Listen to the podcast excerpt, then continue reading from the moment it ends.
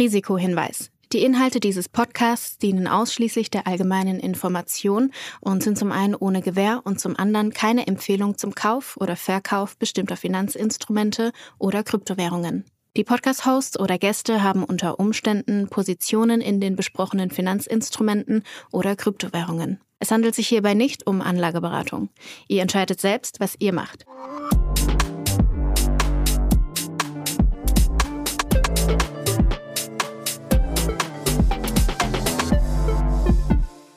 Es ist Folge 61 von Alles Coin Nichts Muss, die mal wieder unterstützt wird von Ultimate by Unstoppable, deinem Co-Piloten für die DeFi-Welt. Julius, Mann oh Mann, was war das für eine Woche? Ich glaube, wir haben viel Gesprächsbedarf, was Coinbase und Binance angeht. Da war ja regulatorisch äh, sehr, sehr viel los. Bevor es aber darum geht, ähm, vielleicht ein kleine Info für dich am Rande. Und zwar, wir hatten ja so ein bisschen auf Social Media äh, auch Werbung gemacht für unsere Pullis. Wir hatten ja Merch verschickt vor ein paar Tagen und wir haben jetzt tatsächlich die Rückmeldung bekommen, dass ein, zwei, drei Leute ihre Pullis nicht bekommen haben. Warum auch immer. Witzigerweise gehöre ich auch dazu. Ich habe ich hab meinen Pulli auch nicht bekommen. Ähm, aber das Gute ist, die Pullis wurden einfach an die Druckerei zurückgeschickt. Die Druckerei sitzt in Hamburg. Äh, das heißt, kleines Update für dich. Ich werde, nachdem wir hier fertig mit dem Podcast sind, werde ich mich schnurstracks auf den Weg machen, werde einmal kurz rüberdüsen, die drei, vier Pullis abholen und dann werde ich sie persönlich zur Post bringen und dann sollte jeder die irgendwie im Laufe der nächsten Woche bekommen. Ja, der Grund ist, glaube ich, dass die Leute sie nicht aus den Paketstationen, wo die geparkt wurden, abgeholt haben. Aber ich glaube, es liegt daran, dass die keine Benachrichtigung bekommen haben, wie bei dir. Ne? Also ja. wir kriegen das hin. Tipptopp. Wie ist es dir, bevor wir vielleicht über Coinbase und Binance sprechen, diese Woche sonst so ergangen? So semi, wie du vielleicht hörst. Äh, ich hatte kurzfristig meine Stimme komplett verloren, aber ich glaube, so für eine halbe Stunde reicht es heute. Also äh, vielleicht äh, seht es uns nach, dass die Folge heute ein bisschen kürzer wird. Ja, aber abgesehen davon ganz gut. Ich war in Berlin unterwegs, da auch einige Leute getroffen, versucht irgendwie äh, am Leben zu bleiben mit meiner, mit meiner Stimme, mit meiner Erkältung. Okay, und du hattest mir im Laufe der Woche noch erzählt, dass du Post von einem wütenden Hörer bekommen hast. Oder nicht wütender Hörer, aber zumindest von einem geschockten Hörer. Ich, geschockt, glaube ich, mehr als wütend. Nee, äh, vielleicht nochmal ganz kurzer Nachtrag. Wir hatten letzte Woche, als wir zu dem Thema Tokenbewertungen, Datenquellen und Token Analytics gesprochen haben, äh, hatte ich so einen Kurs angesprochen und äh, Flo hatte, hatte das ja dann verglichen mit irgendwelchen shady äh, Aktieninvestmentkursen. Da wurde uns, äh, wurde uns gesagt, dass der Kurs umsonst ist und ich hatte ja auch gesagt, dass ich meine Hand dafür ins Feuer lege, dass das nicht irgendwie shady, äh, schnelles Geld machen oder sonst was ist. Das vielleicht nochmal als Nachtrag. Also das ist kostenlos. Wer daran Interesse hat, sich mehr mit dem Thema Tokenomics, Token Design und so weiter zu beschäftigen, der kann sich das ja anschauen. Sagst du nochmal, wie der Kurs heißt? Ja, das weiß ich gar nicht. Also ich aber, okay. ich, aber ich pack den Link in, in die Show Notes, äh, den suche ich gleich raus. Okay, also dann mea culpa von meiner Seite. Ähm, ich wollte natürlich niemanden irgendwie in eine shady Ecke drängen oder whatever. Es war bloß halt so, dass du mir ja davon erzählt hattest und ich wollte von dir, es war ja eher eine Nachfrage, weißt du? Ich wollte ja wissen, äh, ob das so ein Komm in die Gruppe Ding ist oder ob das irgendwie legit ist. Du sagst, es ist legit. Äh, offensichtlich scheint der Kurs auch umsonst zu sein. Also es geht nicht irgendwie darum, äh, Leute zu scammen oder whatever. Und solche Bemühungen sind natürlich sehr zu befürworten befürworten. Dementsprechend, ja, Schande über mein Haupt, Asche über mein Haupt. Ich bin nicht gut in Sprichwörtern, deshalb lasse ich es an dieser Stelle. Großes Sorry von meiner Seite. Wie gesagt, Kurs landet in den Shownotes und dann, äh, glaube ich, sind wir da auch alle wieder fein. Aber genug davon. Ich hatte es schon angekündigt. Es gab diese Woche, ja, sag ich mal, ein, ein Feldzug der SEC gegen Coinbase, gegen Binance. Und ich glaube, darüber müssen wir sprechen. Julius, was war da los? Vor allem müssen wir, glaube ich, dürfen nicht den Fehler machen, die beiden Sachen zu vermischen, weil ich glaube, es sind schon ganz, ganz unterschiedliche Fälle. Lass vielleicht mit Coinbase anfangen, weil da haben wir ja erst vor, ich glaube, sechs Wochen drüber gesprochen, dass die diese Wells Notice bekommen haben. Also die haben ja damals schon quasi den Warnschuss von der ähm, Aufsichtsbehörde, von der SEC bekommen, dass sie sie untersuchen, dass da vielleicht was kommen wird in Zukunft. Und deshalb war ich auch gar nicht so überrascht, als jetzt dann diese Woche auch die Anklage gekommen ist. Was aber schon ganz interessant war, ist jetzt, was ihm genau vorgeworfen wird. Ne? Oder bei Coinbase ist eigentlich das große Streitthema, ähm, ob sie eine un, unregulierte ähm, Wertpapierhandelsplattform sind oder nicht. Und das sind sie nur, wenn sie natürlich auch entsprechende Wertpapiere dort zum Handel bereitstellen. Ne? Also, also es geht immer um das Thema quasi, äh, was sind was sind Securities ähm, und was sind keine Securities. So. Und das äh, bezieht sich zum einen auf die Frage, welche Tokens ähm, auf Coinbase gelistet sind und aber auch, und das haben wir im Fall von Kraken, von dieser anderen großen Exchange gesehen, ähm, ob zum Beispiel so eine Art Staking-Produkt, ähm, wenn man das anbietet, ob das als Wertpapier also als Security eingestuft werden kann. Und ähm, jetzt im Zuge der Anklageschrift haben wir jetzt gelernt, ich habe es ehrlicherweise nicht von vorne bis hin durchgelesen, aber ich habe äh, ein paar Zusammenfassungen gelesen. Ich glaube, es waren irgendwie von 10 oder 15 Tokens, wo die SEC jetzt auch wirklich gesagt hat, spezifisch, dass sie davon ausgehen, dass es sich bei diesen Tokens um Securities handelt. Und ähm, da waren auch ein paar große dabei, also zum Beispiel ähm, Solana, Cardano, Matic, also Polygon und ich glaube Atom äh, aus dem, vom Cosmos Hub und noch ein paar weitere. Also durchaus, durchaus äh, keine No-Names jetzt, äh, nicht nur irgendwelche kleinen Shitcoins. Und das war natürlich ganz interessant zu sehen, okay, warum jetzt genau die und andere nicht, ähm, mit, wel mit welcher Begründung und so weiter. Genau, ansonsten war da jetzt aus meiner, und da muss man ja auch sagen, rechtlichen Laiensicht, also zum einen kenne ich das, äh, das US-Rechtssystem da äh, viel zu wenig, um da jetzt wirklich die, die Details beurteilen zu können, weil das, ich habe mir auch ein paar Threads auf Twitter durchgelesen von, von Experten, also wirklich äh, US-Rechtsexperten, und da geht es einfach um, um super viele Details, auch an welchen Richter geht das jetzt, wie wird der Prozess aussehen und so weiter. Da müssen wir ehrlich, oder muss ich von meiner Seite aus sagen, da stecke ich natürlich nicht so tief drin, deshalb das, das können wir irgendwie schwer beurteilen. Aber ich kann ja mal sagen, wie ich das, wie ich das irgendwie einordnen würde. Also ich glaube erstmal. Ich liebe, ich liebe, ich liebe auch solche Ankündigungen, ne? So, ich habe eigentlich keine Ahnung, aber hier ist mein Take. Hier ist mein Take basierend auf ähm, Meinungen von, von schlau, weitaus schlaueren Leuten, die ich mir irgendwie durchgelesen habe. Ähm, nee, ich glaube, also was man, was man, was man sagen kann, das ist jetzt auch keine Sache, die sich irgendwie über Nacht klären wird. Ne? Also du kannst ja, kannst ja anschauen, es gibt diesen laufenden Fall von, äh, von der SEC gegen Ripple, ähm, wo es auch darum geht, ist Ripple eine, eine Wertpapier oder, oder nicht? Äh, also haben sie, haben sie Wertpapiere verkauft damals oder nicht? Der zieht sich seit, lass mich lügen, drei Jahren, vier Jahren, weiß ich nicht. Man muss davon ausgehen, dass das bei Coinbase ähm, auf jeden Fall auch ein, längerer Prozess wird. Das ist jetzt nichts, was sich irgendwie über Nacht klären wird.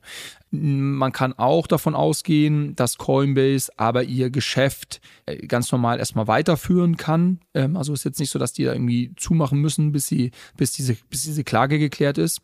Ähm, was passieren kann, ist, dass Coinbase ähm, sich vielleicht dazu entscheidet, in Zukunft die einzelnen Tokens, die jetzt in der, von der SEC in dieser Anklageschrift als ähm, e-, eventuelle Securities genannt wurden, die zu delisten. Also das ist etwas, was, ähm, was man vielleicht sehen könnte. Ähm, ich habe auch ein Interview mit dem Chief, äh, Chief Legal oder Compliance, ich glaube Chief, Legal Officer von, von Coinbase gehört, wo, wo er meinte, ja, sie werden das, sie werden das sich anschauen ähm, und, und quasi ähm, werden dann zu einer Entscheidung dazu kommen in, in, in der näheren Zukunft das ist vielleicht für alle relevant, die diese Tokens halten, die ähm, jetzt eben in der Anklageschrift drinstehen, also sei es jetzt irgendwie Matic, Solana, Atom und, und ein paar weitere. Denn natürlich, wenn die jetzt irgendwie delistet werden, hilft das sicherlich jetzt nicht, den Narrativ rund um diese Tokens aufzubauen. Ich könnte mir vorstellen, dass die davon eher negativ beeinflusst werden. Hat man auch schon gesehen. Übrigens, ich glaube, ein Solana hat irgendwie, als diese Anklageschrift rausgekommen ist, über 10% verloren an dem Tag oder so. Also Die ähm, Jungs und Mädels da haben auch echt richtig Pech, ne? Also wenn ich mir angucke, wie FTX da abgeschmiert ist und, und jetzt irgendwie äh, ein paar Monate später, zack, kommt, kommt der nächste ja, Hammer, die nächste Hiobsbotschaft. Ähm, ich will nicht in deren Schuhen stecken. Haut. Ich sag ja, ich kann keine Sprichwörter. In den Schuhen.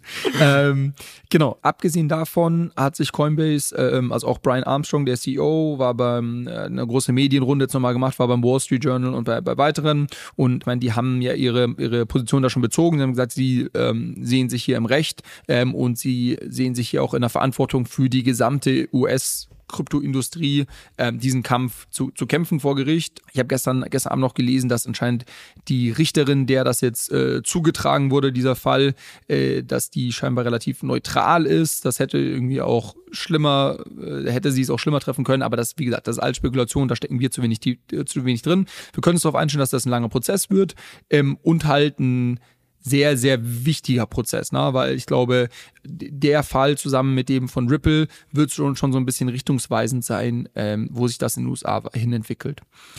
Äh, was vielleicht noch ganz interessant zu sagen ist, dass diese Anklageschrift zufällig genau am Tag oder vor, an, an, am gleichen Tag oder am Tag bevor ein Hearing im US-Kongress oder Senat äh, stattgefunden hat, zu einer möglichen Kryptoregulierung, die dort von zwei, ähm, ich glaube Senatoren sind es tatsächlich, äh, gerade vorge vorgetragen wird.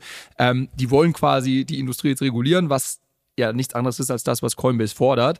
Ähm, na, und die SEC, die handelt ja quasi ohne eine richtige Regulierung. Ähm, das, äh, ich habe dann einen Twitter-Thread gesehen, wo jemand äh, gezeigt hat in der Vergangenheit, also die letzten äh, zwei, drei größeren Events, wo die SEC irgendwelche Wells Notice oder Anklageschriften rausgegeben hat, waren zufälligerweise immer ein Tag, äh, bevor es ähnliche äh, Events gab, also, also quasi, wo, wo irgendwie am Kongress irgendwelcher Brian Armstrong gesprochen hat oder, äh, oder irgendwelche Hearings waren. Also es kann Zufall sein, ähm, aber es war jetzt irgendwie schon so eine ganze Anreihung von Events. Also man könnte auch meinen, dass das schon gezielt äh, dann immer geleakt wird oder rausgelassen wird, um natürlich auch irgendwie die, die Politik zu beeinflussen. Ja. Aber was hat denn jetzt die SEC gegen Krypto?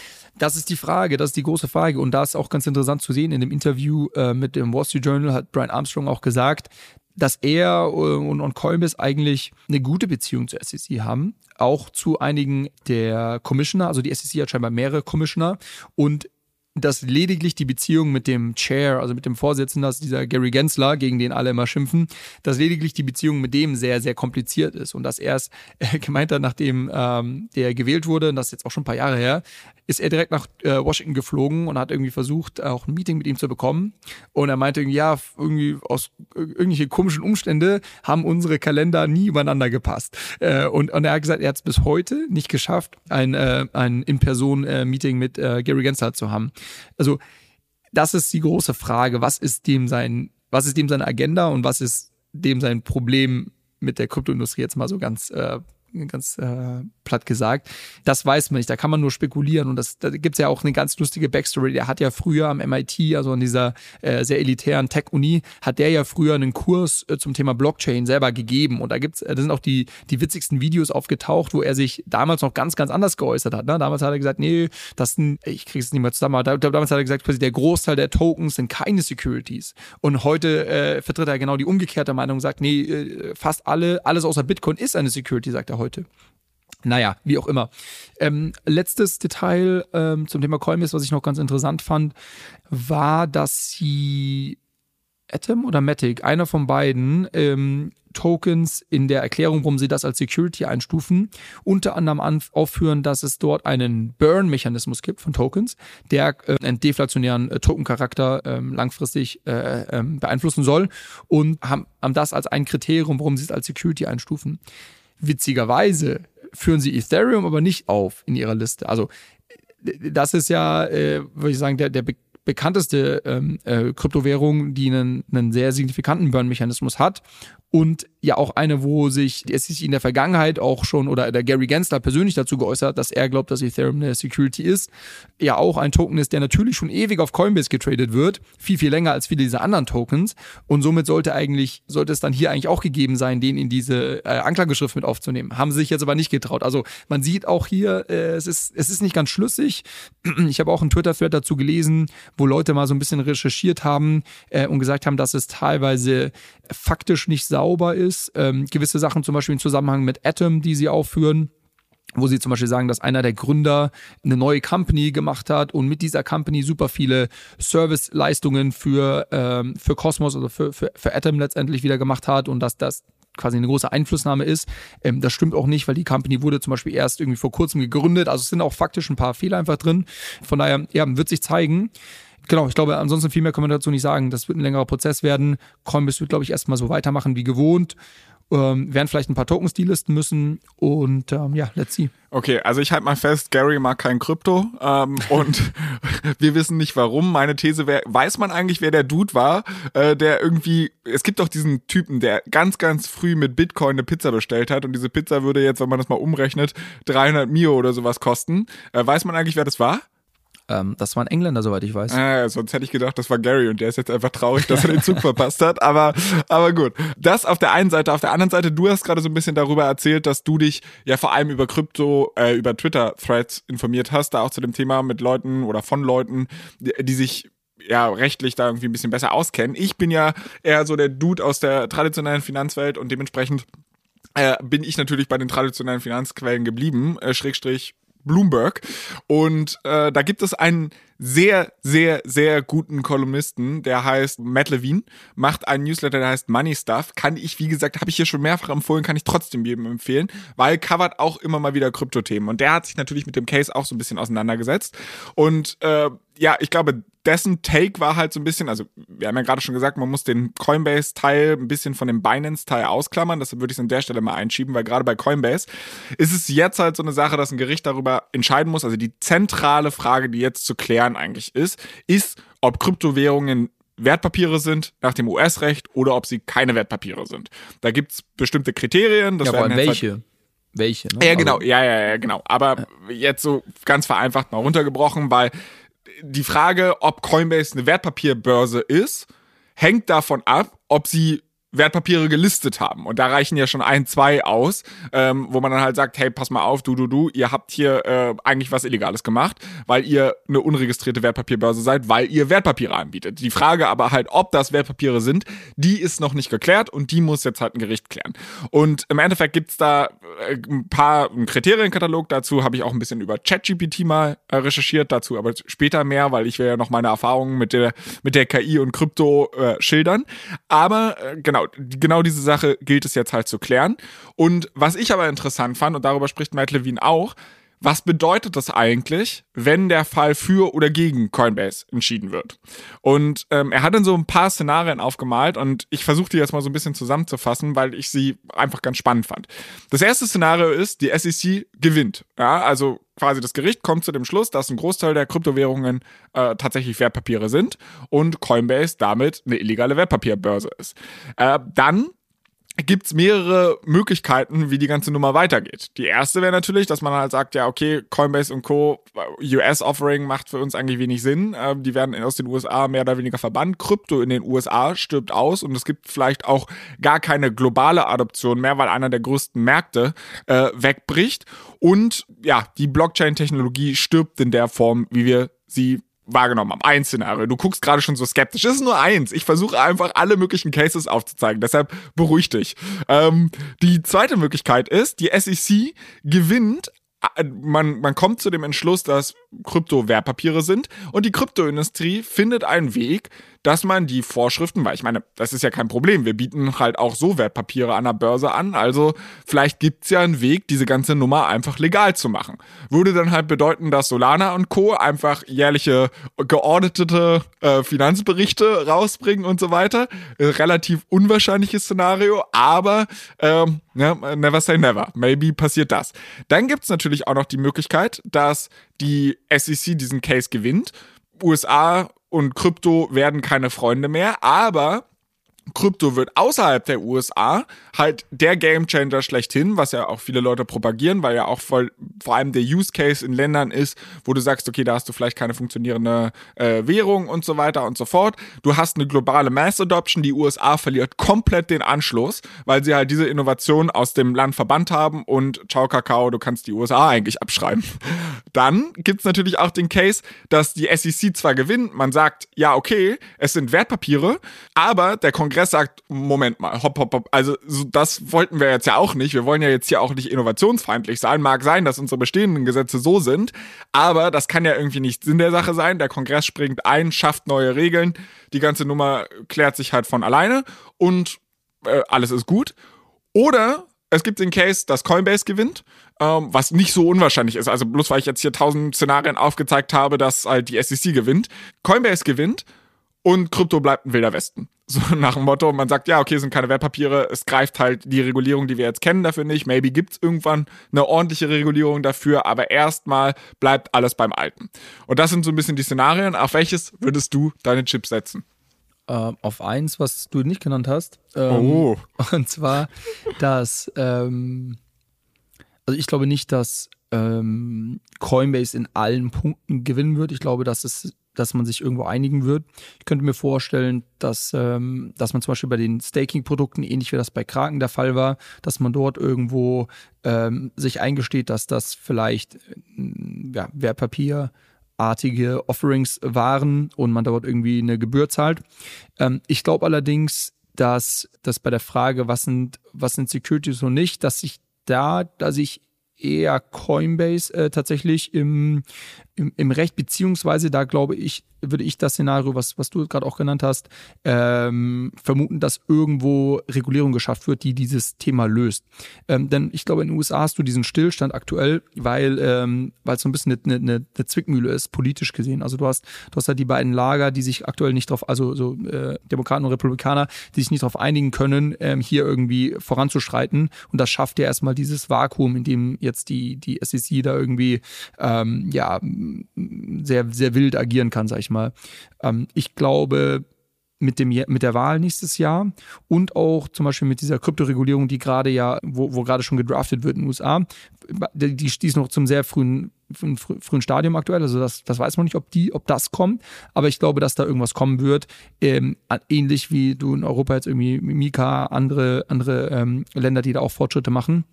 Also ich glaube, dass da irgendwas kommen wird, was diese Frage so ein bisschen klären wird. Die Frage ist jetzt eher des Timings. Also wie lange dauert der Prozess und quasi findet äh, wird während dem Prozess schon irgendwie eine Lösung gefunden politisch oder äh, zieht sich das noch hin und quasi der Prozess kommt zu, zu ähm, kommt ähm, zuerst zu einer Entscheidung ähm, und dann, dann ist die Frage wieder wieder im Einzelfall entschieden wird. Aber ich glaube, was jetzt diesen diesen ähm, Case angeht, glaube ich, wird so eine Misch so eine Mischung sein. Ich glaube nicht, dass da eine Partei äh, gewinnt. Ich glaube ehrlicherweise, dass ähm, dass Coinbase sich da schon irgendwas eingestehen muss.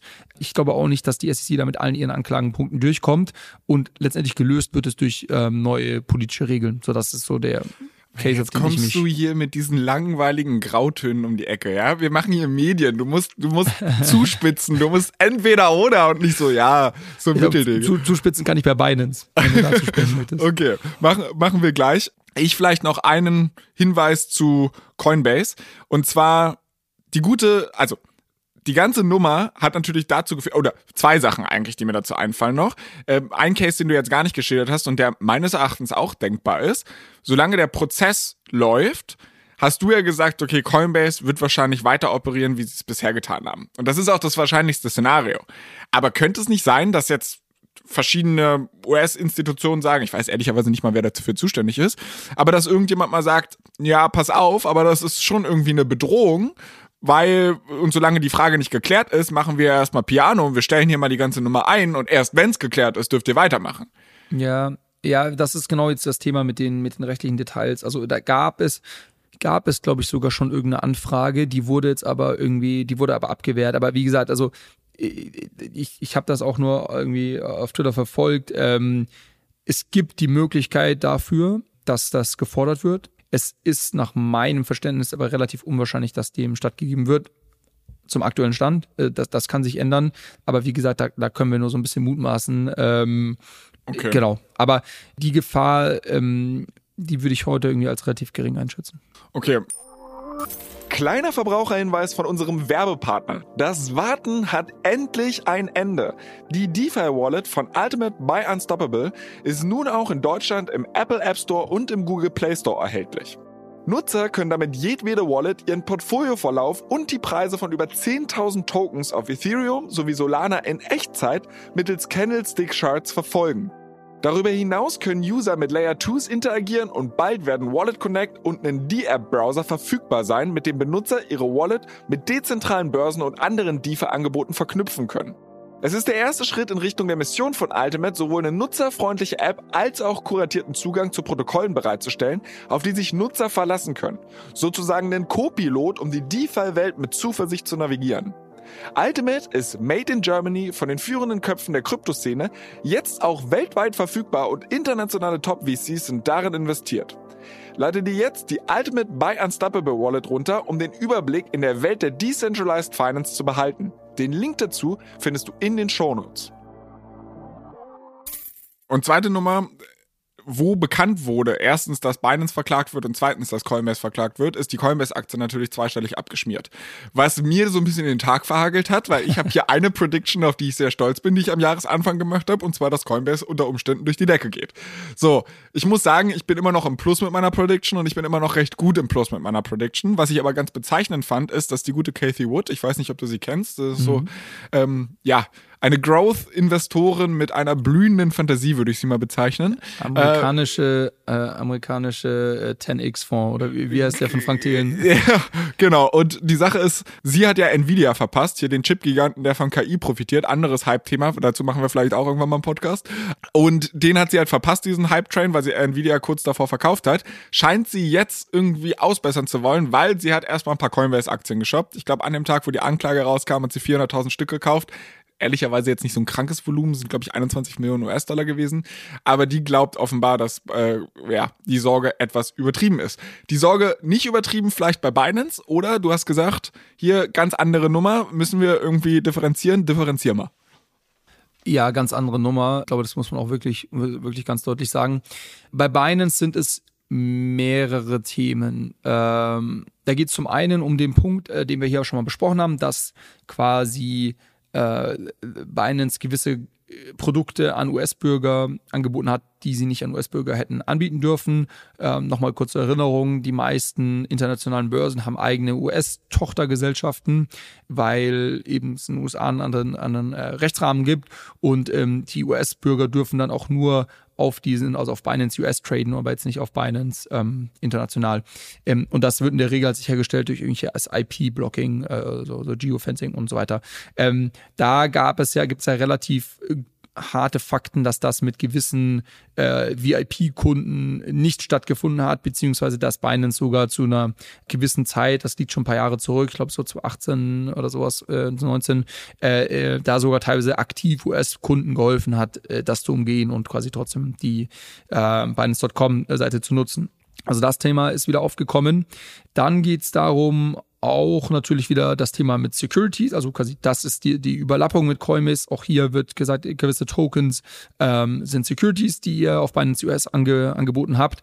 Ähm, das sind nicht immer die gleichen, weil Binance viel mehr Tokens gelistet hat als Coinbase. Also Coinbase hat, glaube ich, 200 Tokens äh, oder sowas auf ihrer Plattform. Ähm, Binance hat da viel, viel mehr. Also das ist ja auch das, was Binance so, so äh, zu Wachstum verholfen hat, äh, dass sie halt einfach, du konntest sehr, sehr früh mit guter Liquidität die meisten Tokens dort traden. Ähm, das heißt, äh, das sind, das sind nochmal andere zum Teil, aber es gibt auch eine, eine Überlappung mit, mit Coinbase.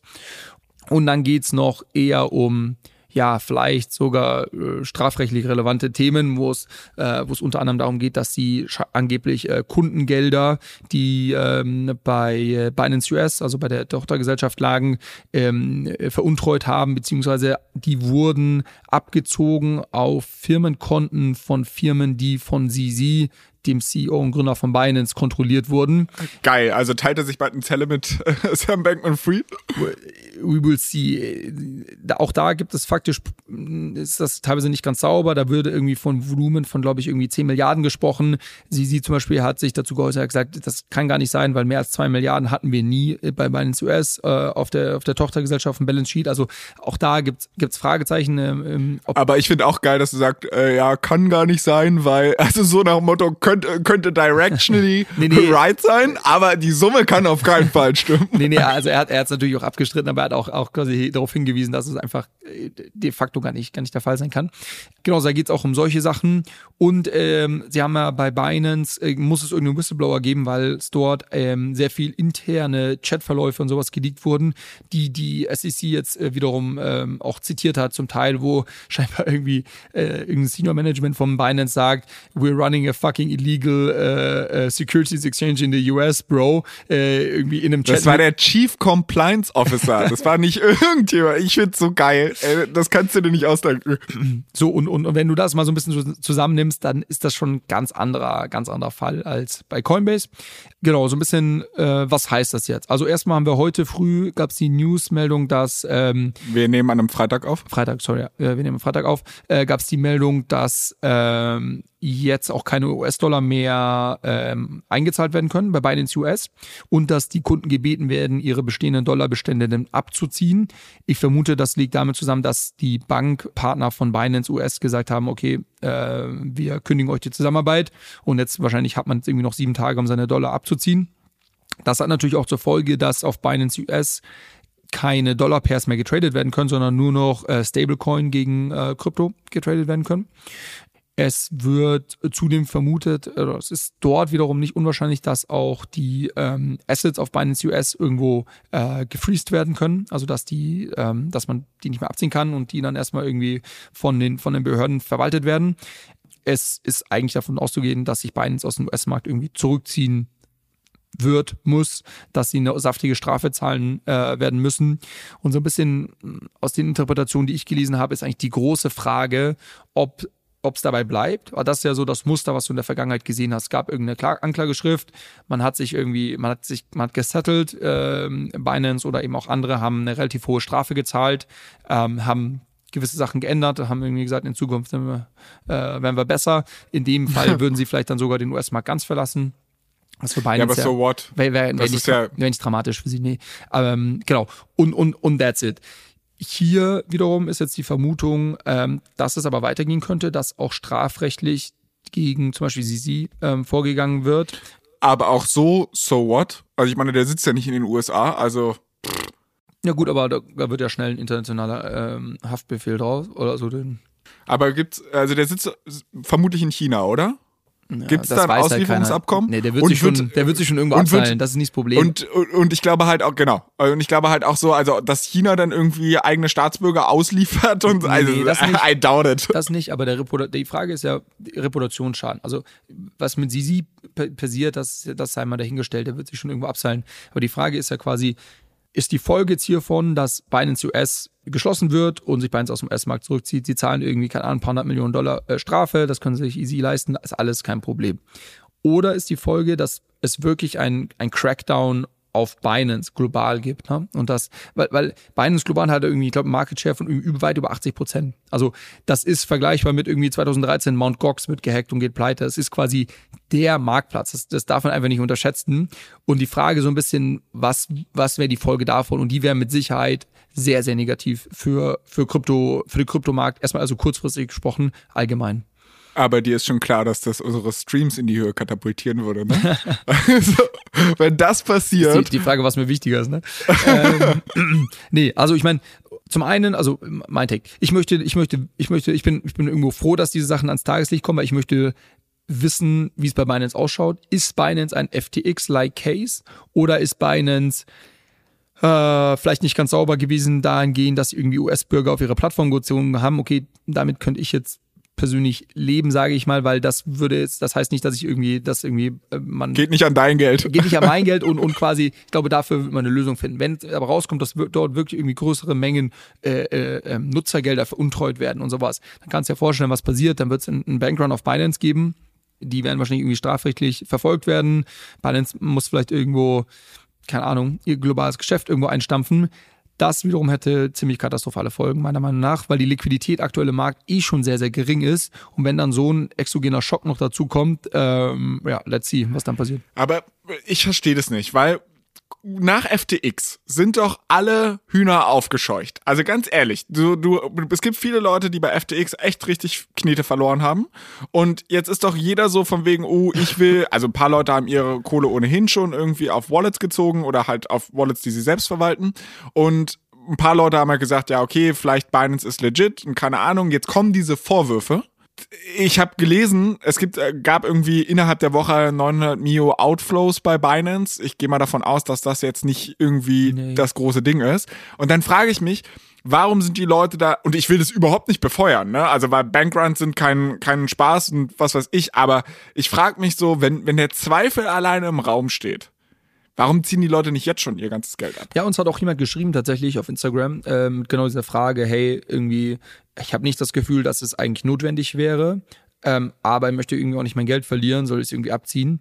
Und meine Antwort darauf ist die gleiche, die ich auch jetzt sagen würde.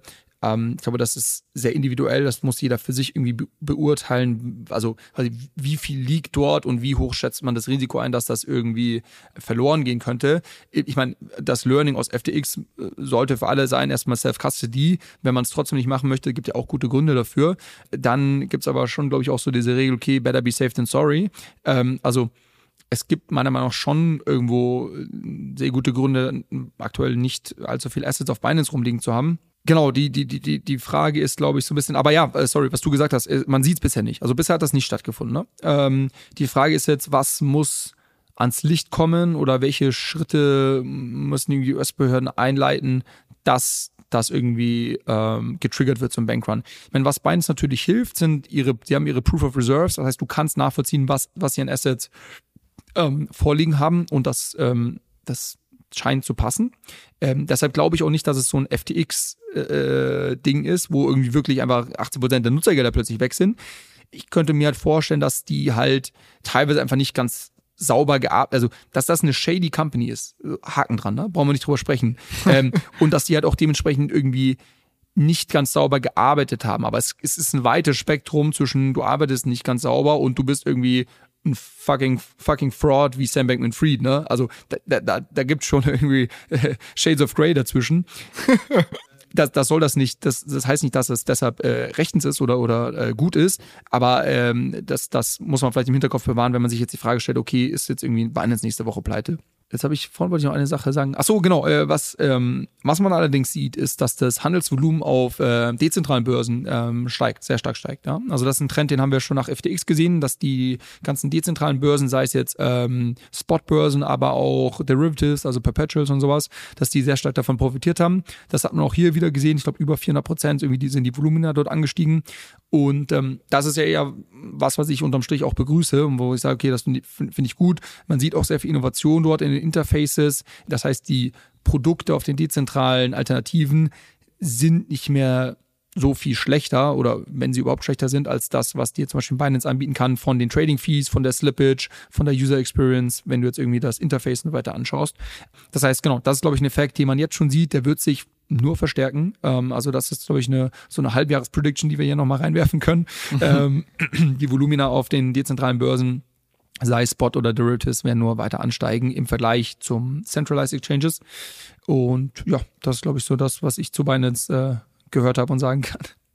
Aber äh, was glaubst du jetzt, wie es bei Binance konkret weitergeht. Also wird das, wird das schneller. so diese, dieser Case? Viel schneller. Also ich glaube, ähm, ich glaube, da wird, da wird das, also Binance US, glaube ich, da werden wir relativ schnell sehen, dass das dass das zugemacht wird. Äh, zugemacht wird oder abgewickelt wird oder die Assets eingefroren werden und, und so weiter.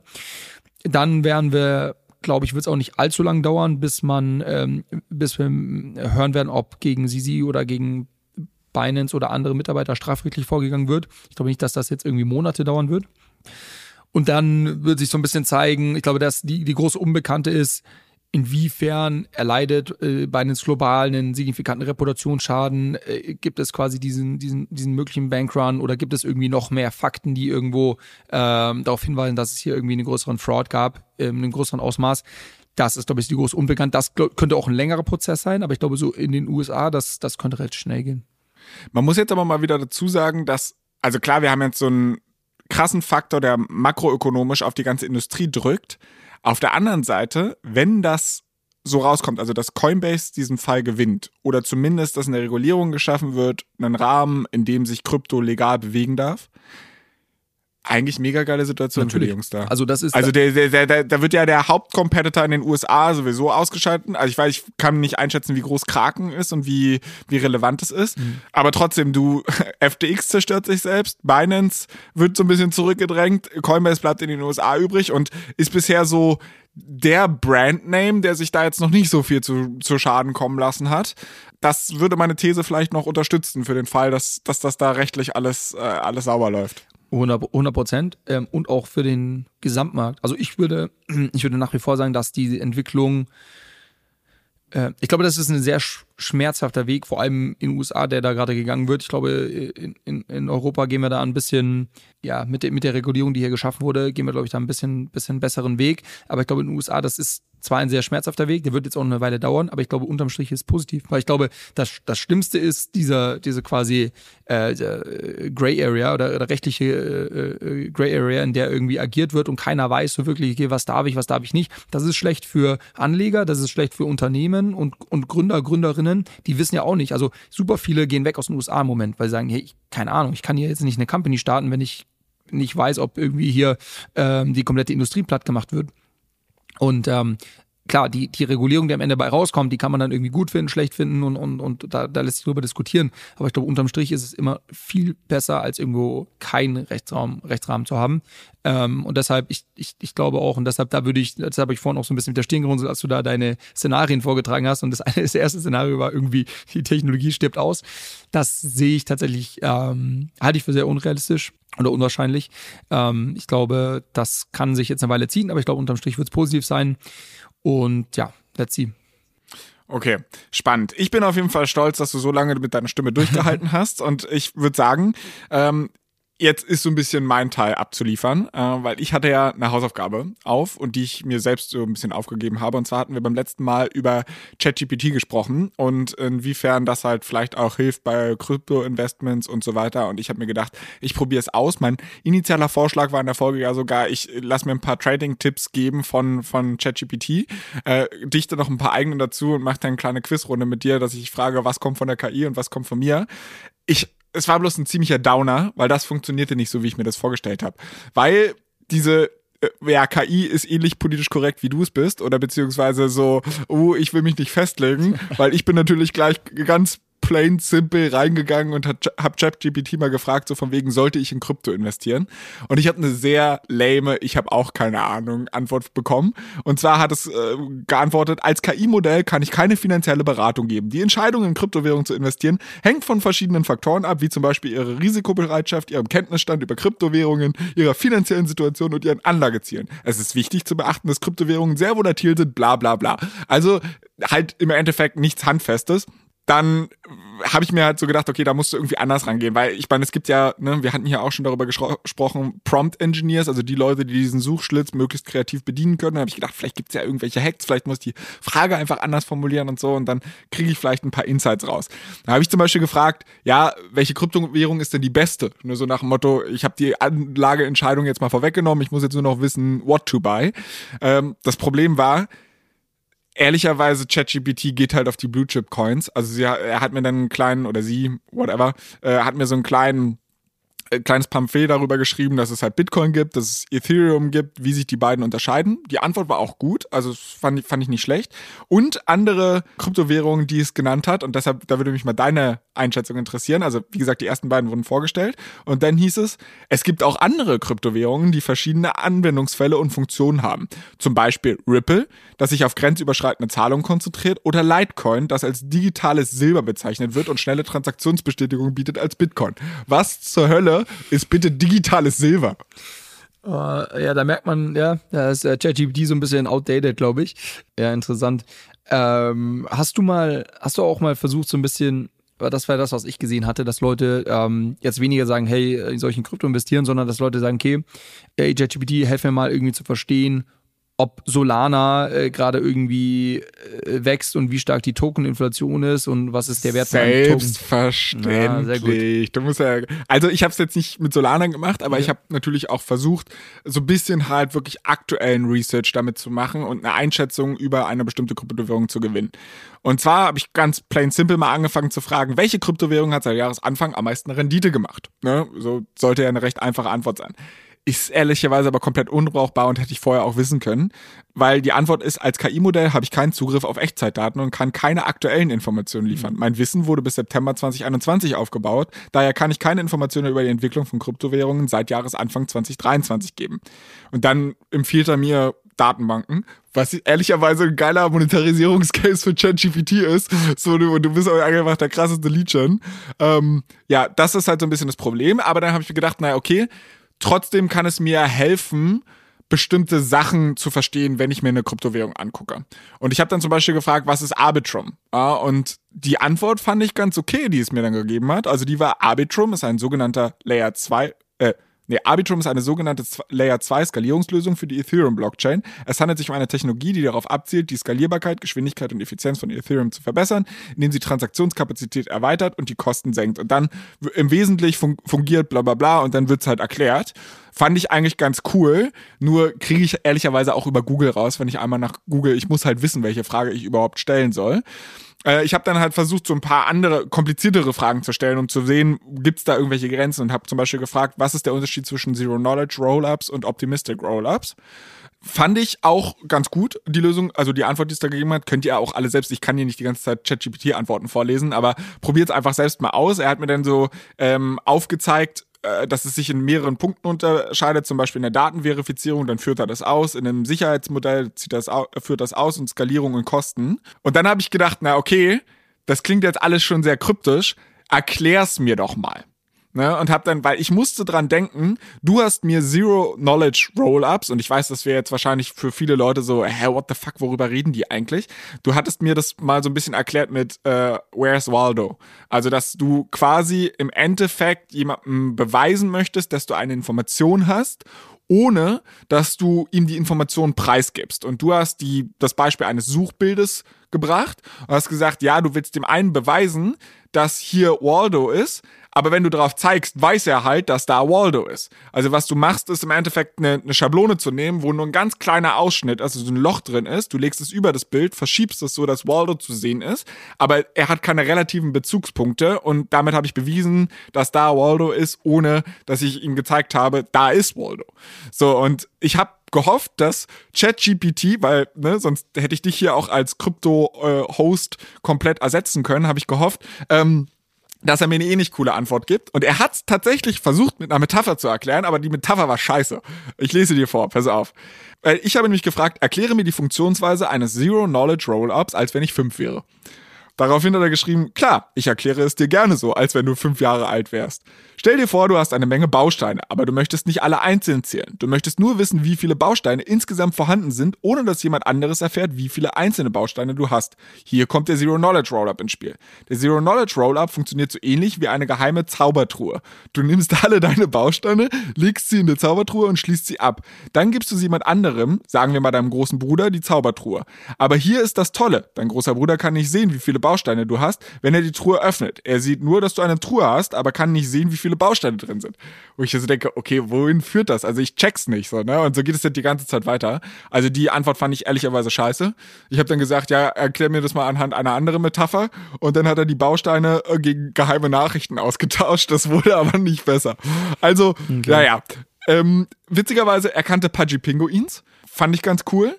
Ich äh, habe ihn so gefragt, was sind die fünf erfolgreichsten NFT-Kollektionen, bin natürlich aber wieder in dasselbe Problem gerannt wie, äh, ja, wir haben Kenntnisstand von 2021. Da hatte aber CryptoPunks, Artblocks, Board Ape Yacht Club, NBA Tapshots und World of Woman genannt. World of Woman kannte ich zum Beispiel noch gar nicht. Mhm. Äh, müssen wir vielleicht auch mal drüber reden. Und ich habe ihn natürlich auch gefragt, welche fünf Fragen ich einem Krypto-Experten stellen sollte.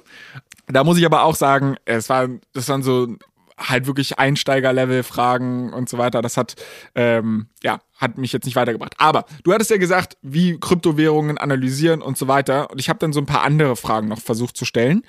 Äh, und zwar, was ist der TVL in Bezug auf eine Kryptowährung und warum ist er für Investoren wichtig?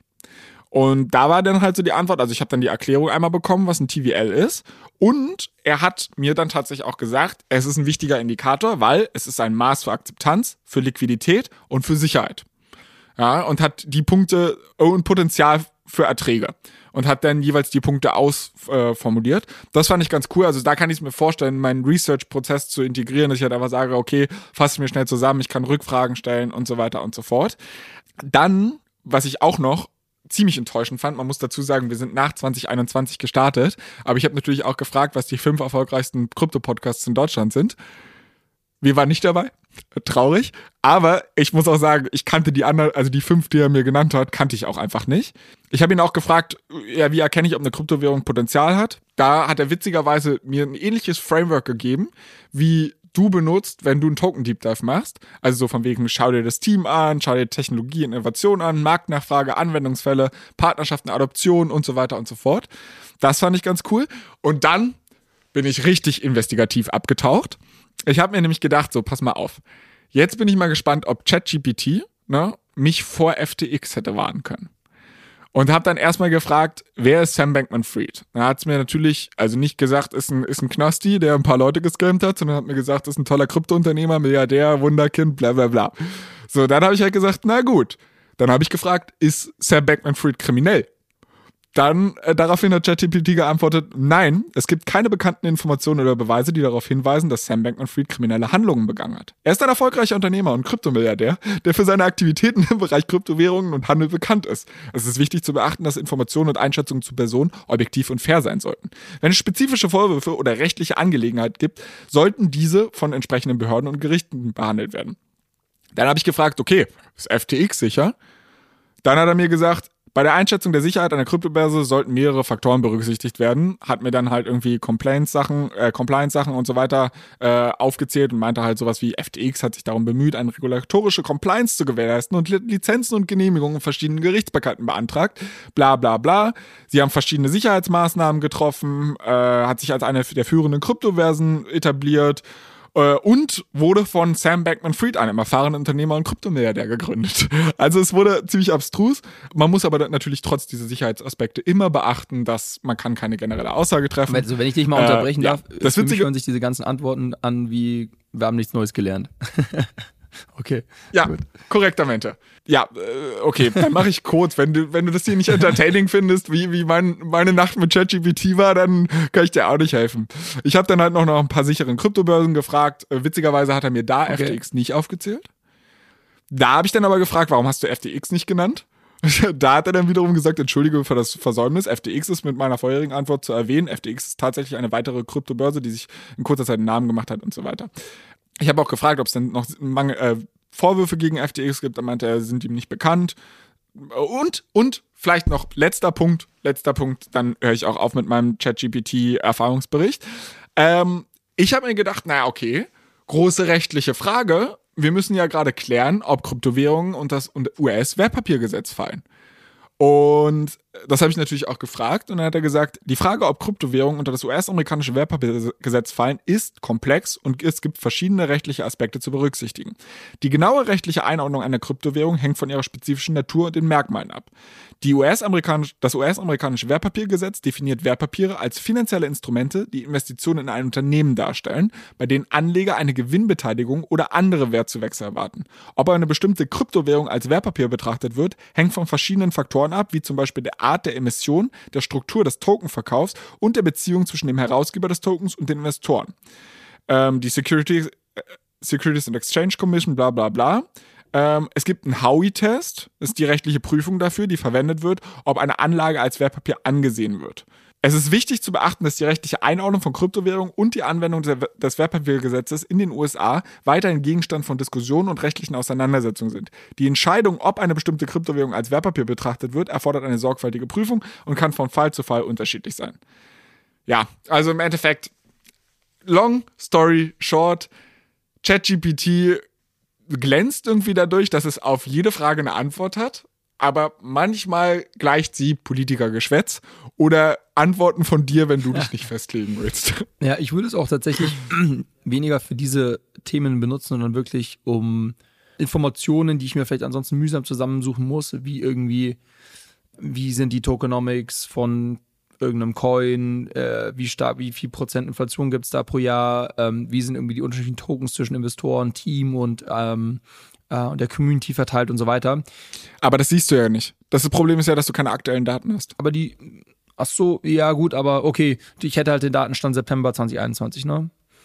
Ja, okay, lass uns das ausprobieren. Bei welcher Kryptowährung wollen wir es machen? Wie sind die Tokens von Solana. Solana, unter Investoren und wem aufgeteilt? Äh, so, äh, Investoren, Team, Community. Team. Äh, ich, du musst halt da jetzt ein bisschen rumprobieren, bis du die richtige Frage stellst. Ich weiß nicht, ob sich das so, so eignet, das ja, jetzt ja, ja, live zu jetzt machen. siehst du jetzt, ja, ja, wir machen das jetzt hier live. So, äh, zum Zeitpunkt meines Wissensstands endet, kann ich Informationen zur Tokenverteilung von Solana geben. Äh, Investoren, Solana hat in mehreren Finanzierungsrunden Investitionen erhalten. Bei diesen Investitionsrunden wurden Anteile an des Soul-Tokens an institutionelle Risikokapitalfirmen und private Investoren gekauft. Die genaue Verteilung der Token an Investoren kann je nach Finanzierungsrunde unterschiedlich sein. Ja, ein Teil der Tokens wird von Gründern gehalten. Die genaue Verteilung an das Team und die Gründer kann von Fall zu Fall unterschiedlich sein. Community, bla bla bla bla, Anreize, es ist wichtig zu beachten, Tokenverteilung von Solana möglicherweise nicht öffentlich zugänglich ist. also, Also er hat die Frage schon verstanden. okay, verstanden, aber hat dir keine Antwort. Okay, da müsste man es ein bisschen, bisschen rumspielen, dass er dir auch die richtigen, die Zahlen dann irgendwie nennt. Okay, nenne mir die genauen... Du willst es echt wissen, ne? Ja, ich glaube das find's halt nicht. Dass ja, okay. Doch, also ich habe dir das Beispiel geschickt. Das, also, das haben ja Leute schon gemacht. Das nutzen ja Leute dafür. Na, okay.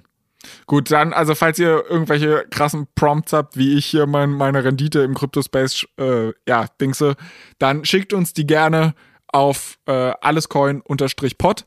Ähm, die allerbesten Prompts würde ich dann tatsächlich reposten, damit wir ja alle was von dem Alpha abhaben. Und ich glaube, ansonsten würde ich sagen, let's call it a Folge. Let's call it a Folge.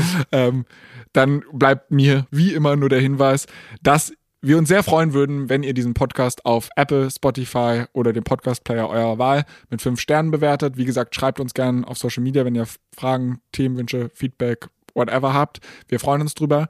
Erzählt euren Freunden von diesem Podcast und Julius, du kurier dich gut aus. Wir hören uns nächste Woche hoffentlich wieder mit hundertprozentiger Stimmkapazität, damit ich hier nicht 20 Minuten über ChatGPT monologisieren muss. Und dann wünsche ich dir jetzt ein schönes Wochenende. Ciao, ciao, mach's gut. Ciao, ciao.